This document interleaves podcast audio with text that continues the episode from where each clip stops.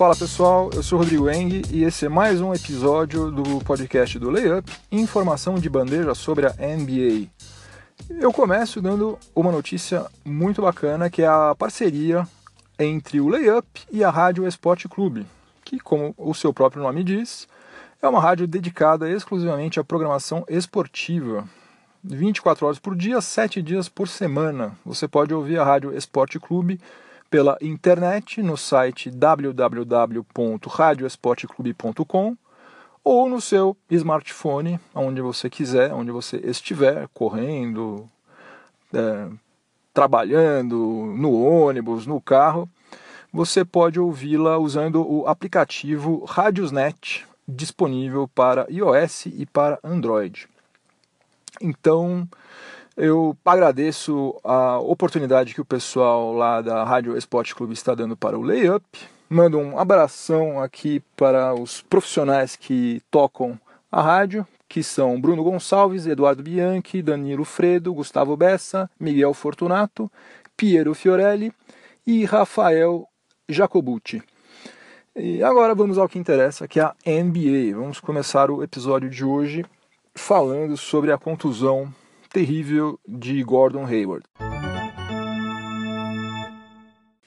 A temporada esse ano começou mais cedo para esticar o calendário e daí com isso fazer com que os jogadores tivessem menos chances de se contundir, mas na prática o que aconteceu foi apenas que eles começaram a se contundir mais cedo.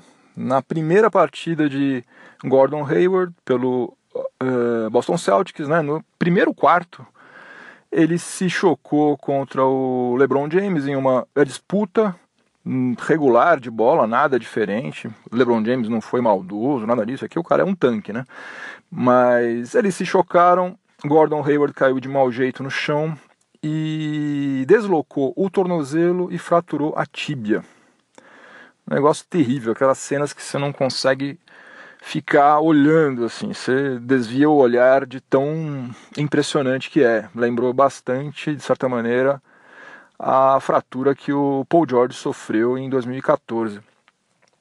Bom, terrível, né? Terrível do ponto de vista pessoal dele. Imagina, você ter sido contratado por 128 milhões de dólares, ter trocado de franquia, né? Saiu do Utah Jazz, né, atravessou o país, mudou tudo, mudou família, escola das crianças, tudo mais.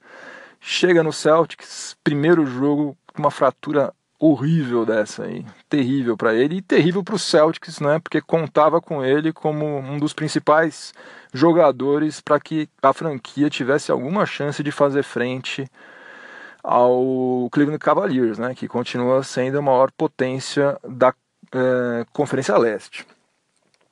Mas enfim, a, a parte boa disso tudo é que ele já foi avaliado, já foi operado até.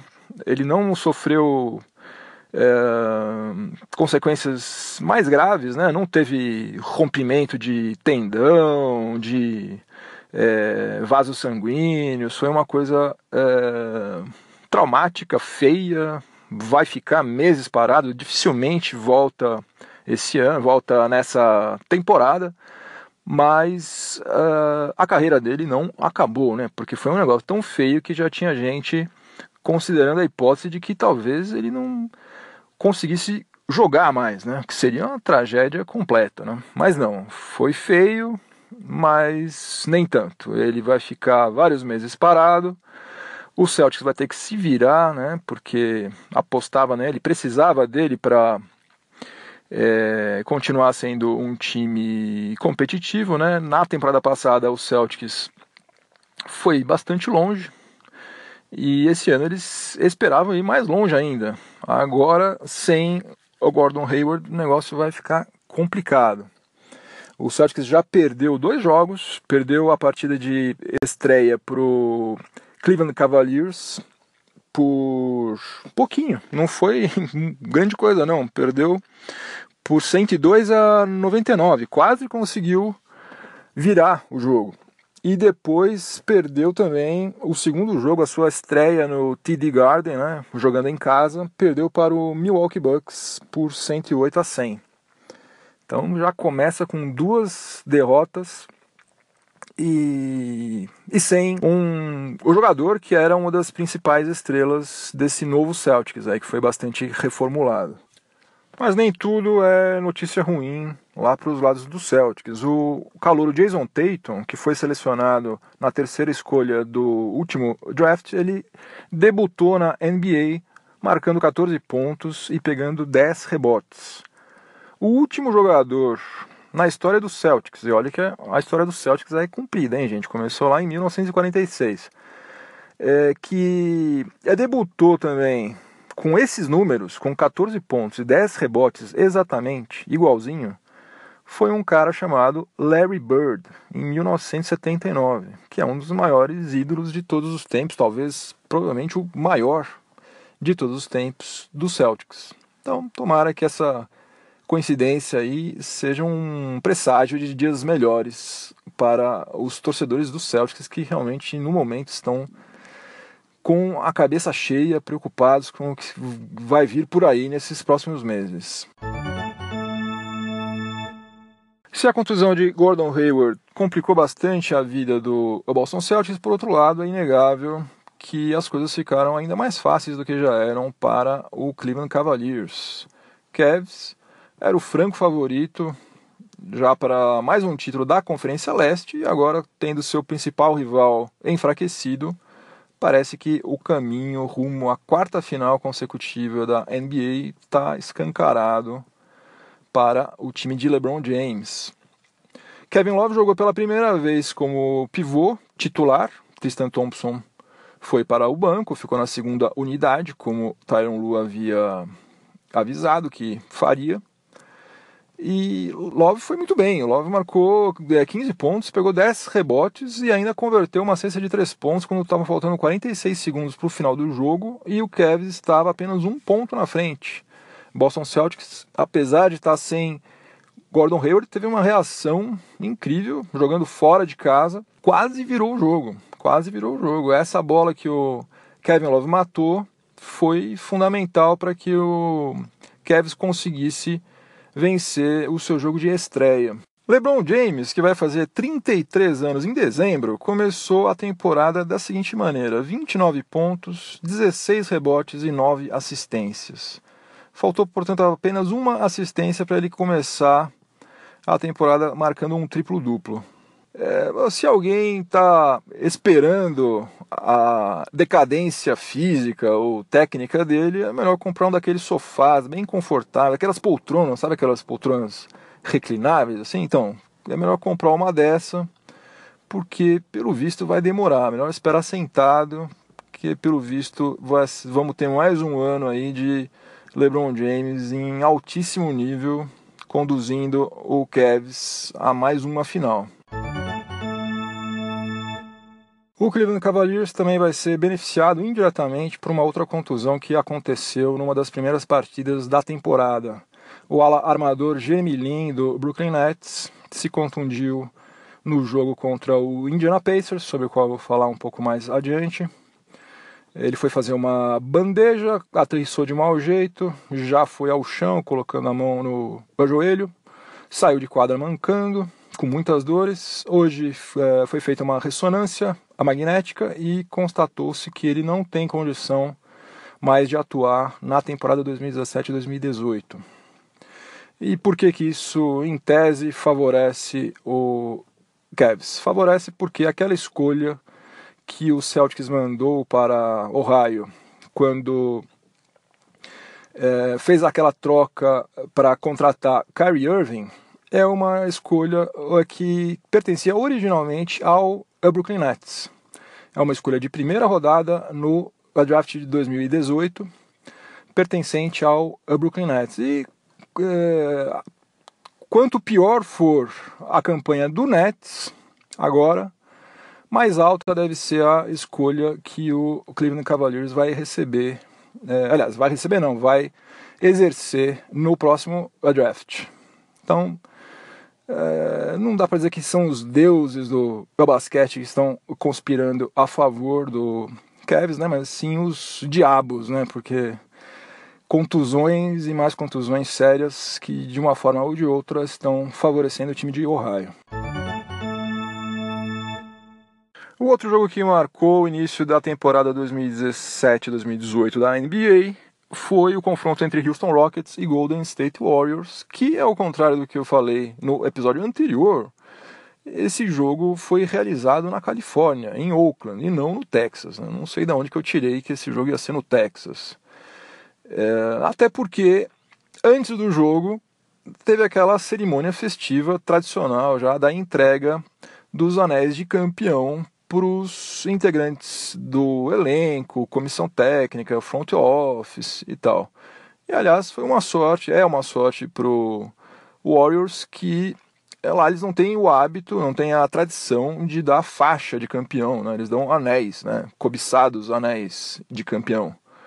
Porque se fosse uma faixa, o Houston Rockets teria carimbado a faixa com requintes de crueldade, porque eles foram a Oakland e venceram o campeão, o temido Golden State Warriors, venceram em, na Oracle Arena por 122 a 121, apenas um ponto de diferença.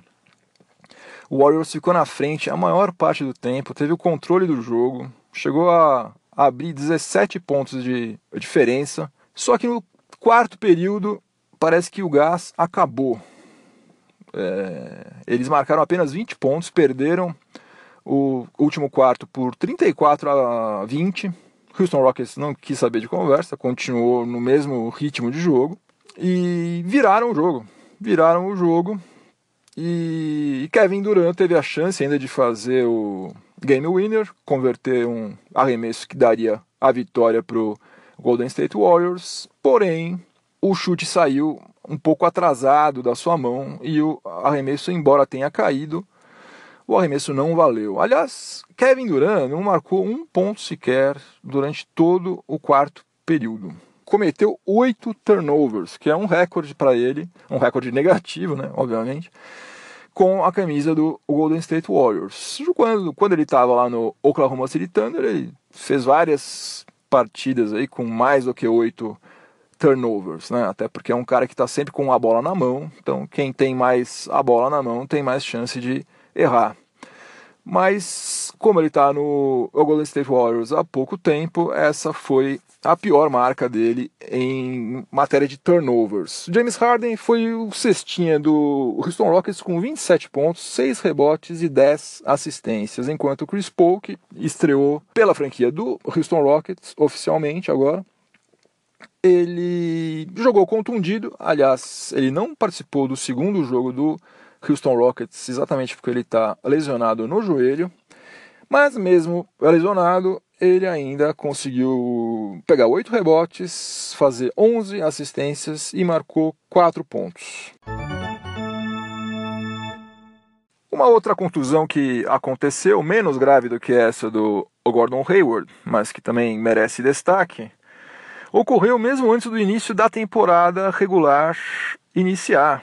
Foi na terça-feira, durante o treino do Chicago Bulls, quando Nikola Mirotic levou um soco na cara desferido por Bobby Portis, seu companheiro de equipe no Bulls há duas temporadas. Os dois são alas pivôs e jogam juntos lá há duas temporadas, desde 2015. Eles estavam trocando provocações, é, aquele, aquele famoso trash talk, né? um provocando o outro, e daí Mirotic resolveu empurrar Bob Portes duas vezes. Quem viu diz que não foram meros empurrõezinhos, não. Empurrou com vontade. O negócio ficou quente mesmo. Bob Portes, por sua vez, não quis saber de conversa, enfiou um murro logo de uma vez na cara do Mirotic, do hispano montenegrino, que quebrou dois ossos da face, está hospitalizado e vai ficar no mínimo quatro semanas afastado das quadras. Bob Portes, por sua vez, foi suspenso pela diretoria do Bulls por oito partidas. E enquanto isso, é, os, é, tanto um quanto o outro, os dois são alas pivôs, né? Então agora sobrou, abriu uma vaga para o calouro finlandês, o Lauri Markkinen. Lauri Markkinen vai ser o titular do Bulls até que, pelo menos, né, até que a Bob Portes é, volte da suspensão e que Nicola Mirotic é, esteja apto novamente para jogar. A melhor coisa que pode acontecer para o Chicago Bulls agora é que o calouro, o Markkanen, destrua, né? Chegue lá, aproveite essa chance que ele está tendo e jogue muita bola, porque ele é um dos nomes que é o futuro desse Bulls aí, né? Todo mundo aposta muito nele. E cá entre nós, eu particularmente não gosto desse Emirotic, cara que já teve a sua chance, não mostrou nada de especial. Se o time está passando por uma reformulação, não vi sentido nenhum em renovar o contrato dele. Ele vai ficar lá dois anos recebendo 27 milhões de dólares e armou agora essa presepada aí. Ele não foi o culpado, né? Não foi ele que deu o soco, mas pelo visto ele encheu bastante também a paciência do nosso Bob Portes para que ele tivesse uma reação como essa. Enfim, Portes também não não vai ser um grande jogador. Já Lauri Markkinen tem esse potencial, ele é jovem e vai ter a sua chance. Então a melhor coisa que pode acontecer, de fato, fica um suspenso, fica outro hospitalizado e deixa o Laurie Markkinen jogar. Quem sabe ele aproveita bem essa chance aí e daí é, antes do que a gente estava pensando, talvez até o Chicago Bulls comece a se reerguer. Vamos torcer por isso. Essa briga que aconteceu entre o Mirotic e o Portes me lembrou de uma outra que até onde eu sei é a última que tinha acontecido é, num treino do Bulls, é, ocorrida em 1995, faz bastante tempo, é, envolvendo ninguém menos do que Michael Jordan e Steve Kerr. Michael Jordan estava frustrado porque o Bulls tinha sido eliminado dos playoffs precocemente. Quando ele voltou, ele ficou dois anos brincando de jogar beisebol, né? Daí ele resolveu voltar pro Bulls. Chegou meio tarde, né? O Bulls não estava redondinho, acabou sendo desclassificado nos playoffs de, de 1995. Daí, é, quando eles estavam se preparando para a próxima temporada, eles estavam no training camp lá do Bulls, o Phil Jackson colocou Steve Kerr para marcar Michael Jordan. E Steve Kerr estava marcando muito bem ele não estava deixando ele respirar, inclusive estava fazendo umas faltas, segundo o Jordan, que Phil Jackson não estava marcando. Daí, Michael Jordan começou a se irritar, se irritar, se irritar, chegou e deu um soco na cara também de Steve Kerr, que ficou com o olho roxo. Depois eles fizeram as pazes, em seguida já, e foram depois tricampeões da NBA em 96, 97 e 98. Então, Tomando isso aí por base, vai saber né, se agora Bob Portes e Mirotic vão fazer as pazes e vão ser tricampeões juntos da NBA. É, grandes possibilidades de que isso aconteça, né? tanto quanto as possibilidades de que a Terra comece a girar no sentido contrário de uma hora para outra. Nesse último bloco aqui do podcast, eu vou falar sobre algumas marcas que foram alcançadas é, nas partidas iniciais aqui da temporada 2017-2018. Marcas que vão entrar para os anais da NBA. É, começando com o Indiana Pacers, que venceu o Brooklyn Nets por 140 a 131, um placar de All-Star Game, né? ninguém marcou ninguém.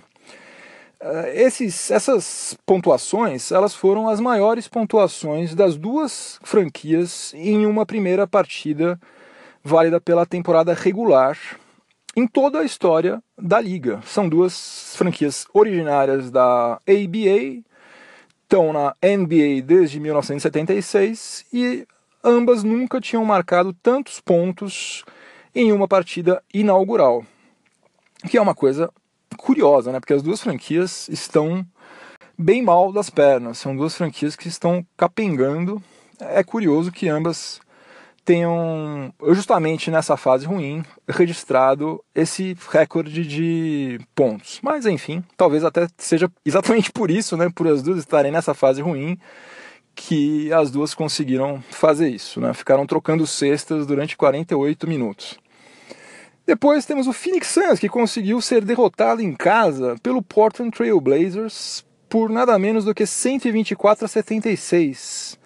Uma diferença de 48 pontos, que também é um recorde absoluto para uma partida de estreia de uma temporada da NBA. Ou seja, nenhum time na história da NBA tinha perdido por mais do que 48 pontos em seu primeiro jogo de qualquer temporada regular da liga, que tem uma história bem cumprida lá desde 1946. O time que detinha o recorde era o Los Angeles Clippers, que na temporada 1987 e 1988 estreou perdendo por 139 a 93 para o Denver Nuggets, né? Uma a diferença de 46 pontos.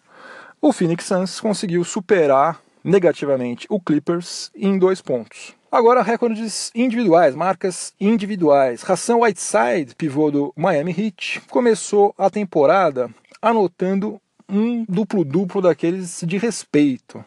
Ele pegou 26, uh, eh, aliás, ele marcou 26 pontos e pegou 22 rebotes na derrota para o Orlando Magic por 116 a 109.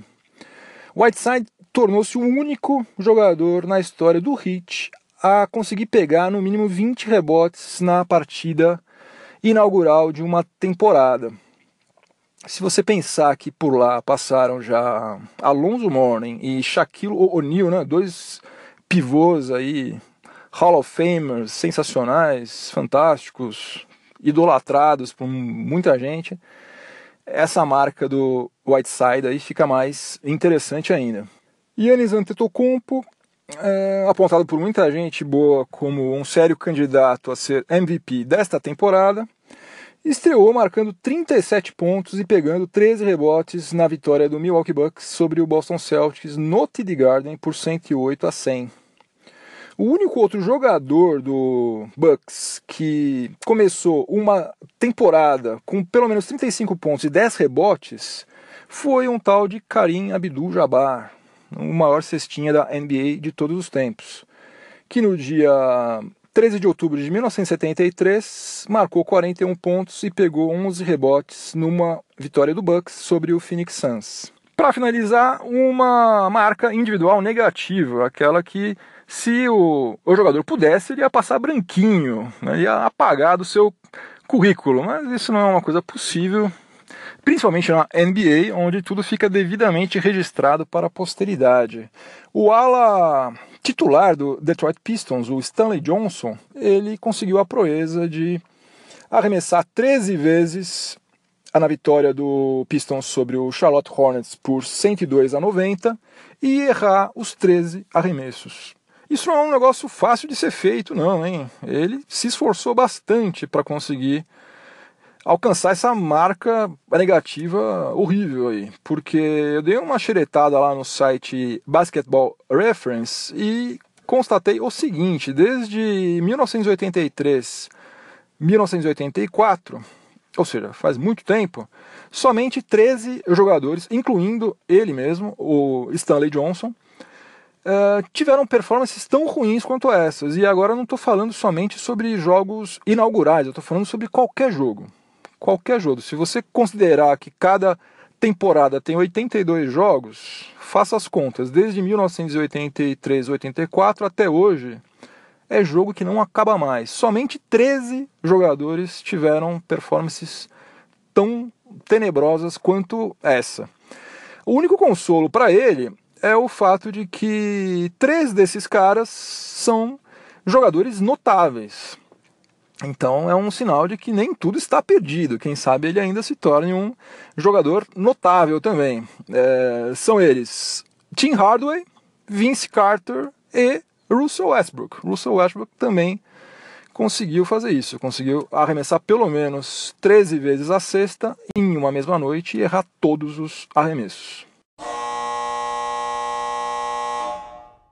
Por hoje é só. Antes de eu dizer tchau, dois lembretes. O primeiro é que você pode participar mandando a sua dúvida, pergunta, sugestão, crítica, seja lá o que for, usando a hashtag layup no Twitter ou você pode acessar o site layup.com.br e no formulário de contato me mandar uma mensagem. De uma maneira ou de outra, o seu recado será lido por mim e, eventualmente, é, a sua mensagem será lida aqui no podcast. Você vai estar me ajudando a fazer este podcast.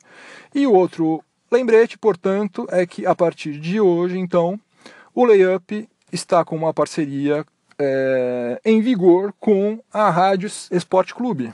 E você pode ouvir também o Layup, além de ouvir no iTunes, no Google Play, no SoundCloud, em todas as principais plataformas de podcast, você agora também pode ouvir os podcasts do Layup no, no